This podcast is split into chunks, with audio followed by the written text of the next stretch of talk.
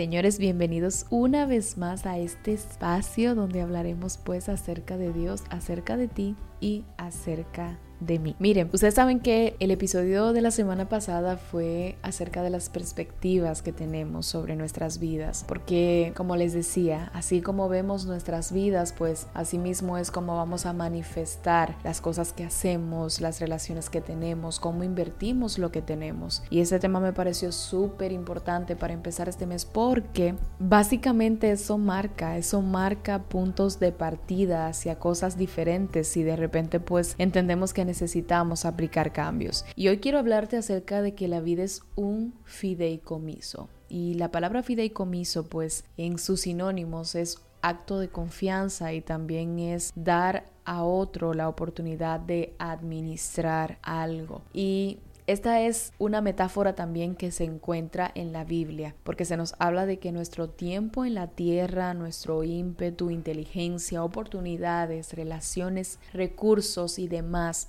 son todos dones que Dios nos ha confiado para cuidar y administrar. Dicen ocasiones que somos mayordomos de todo lo que Él nos da. Y este concepto de mayordomía comienza claro cuando reconocemos que Dios es el dueño de todos y de todo en la tierra, tal como lo afirma también la palabra, diciendo del Señor es la tierra y todo cuanto hay en ella, el mundo y cuantos lo habitan. Y quiero hacer un paréntesis aquí para ministrarte a ti que quizás has estado esperando algo, que quizás hay algo por lo que has estado orando y todavía pues no ha llegado o sientes que no tienes quizás los recursos que necesitas tener y demás. Te recuerdo, del Señor es la tierra y su plenitud. Todo lo que hay en la tierra es de Dios y si hay algo que no ha llegado hasta ti es porque Dios te está preparando para recibirlo, porque simplemente no es algo que Dios quiera para ti, porque Él es el dueño de todo y maneja todo como Él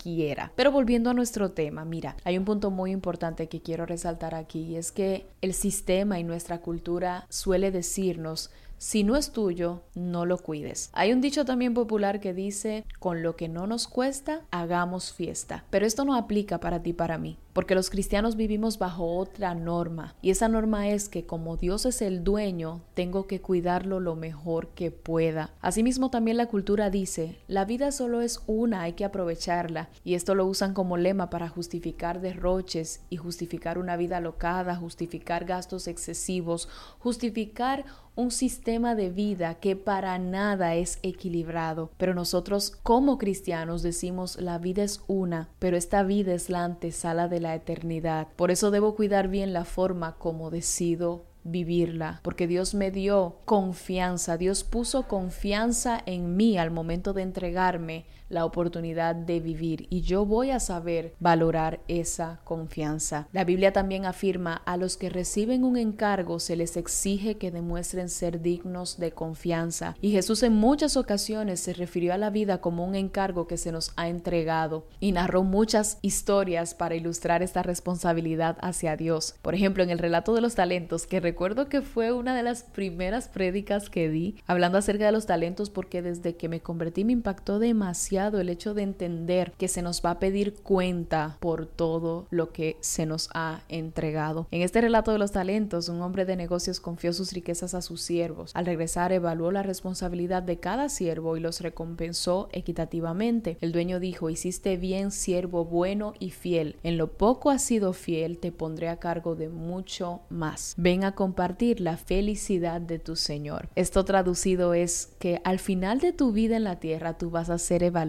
y vas a ser recompensado de acuerdo con la manera en que uses lo que Dios te confió. Eso significa que todo lo que hagas, hasta las tareas más simples, tienen repercusión eterna. Escúchame bien, no importa lo pequeño que parezca ser lo que tú estás haciendo, eso tiene repercusión eterna. Pon tu corazón en ello, en cualquier asignación, en cualquier acto de servicio, en cualquier cosa, palabra que digas, pon en ello tu corazón. Entiende que lo estás haciendo porque Dios te está dando la oportunidad, por lo tanto tu meta debe ser agradar a aquel que te está dando la oportunidad. Porque si todo lo tratas como un encargo, con responsabilidad y amor, Dios promete tres recompensas en la eternidad. La primera, Dios te dará su aprobación y te dirá buen trabajo, bien hecho. ¿Y qué mejor aprobación que la de Dios? Segundo, se te dará un ascenso y una responsabilidad mayor en la eternidad, porque dice, te pondré a cargo de muchas cosas. Y último, dice, entonces serás honrado con un festejo. Ven y comparte la felicidad de tu Señor. Yo sé que esto parece poco atractivo a veces en nuestro diario vivir, pero creo que debería de ser la motivación de nuestro diario vivir, de todo lo que hagamos,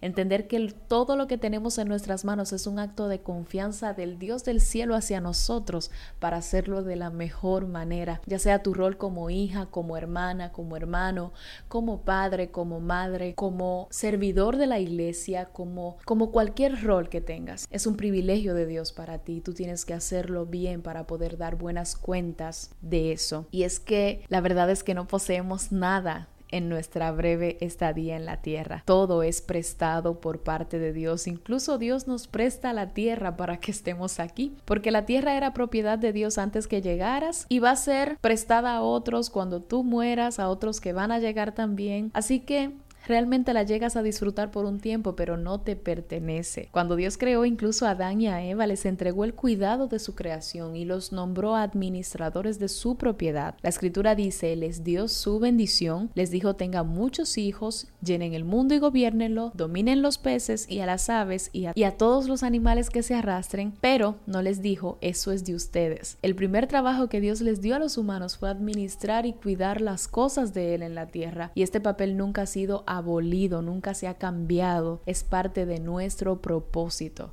Todo aquello que disfrutamos debe, todo aquello que disfrutemos debemos tratarlo como un encargo que Dios ha puesto en nuestras manos. La palabra dice, ¿qué tienes que no hayas recibido? Y si lo recibiste, ¿por qué presumes como si no te lo hubieran dado? Y esto aplica mucho para tus dones. No presumas de dones que no son tuyos, que son prestados de parte de Dios para que tú los utilices y le des gloria a Él con ellos. No presumas de talentos, no le des tu talento al mundo sin antes poner por prioridad la idea de Dios, poner por prioridad la idea que tuvo Dios cuando te entregó esos talentos. No hagas mal uso de las cosas que con confianza Dios puso en tus manos, que son un préstamo, porque Jesús dice, a todo el que se le ha dado mucho, se le exigirá mucho, y al que se le ha confiado mucho, se le pedirá aún más, porque la vida es una prueba y un encargo, y cuanto más Dios te da, más responsable espera que seas. Este es este episodio del día de hoy. Recordarte la responsabilidad que tienes en tus manos con todo lo que Dios ha dado, con tu tiempo, con tus talentos, con los dones, con tu familia, con cada rol que te permite desempeñar. Es una responsabilidad y debes cuidarla como tal para ser recompensado por el uso que le des a eso. Y recuerda bien este versículo que tanto solemos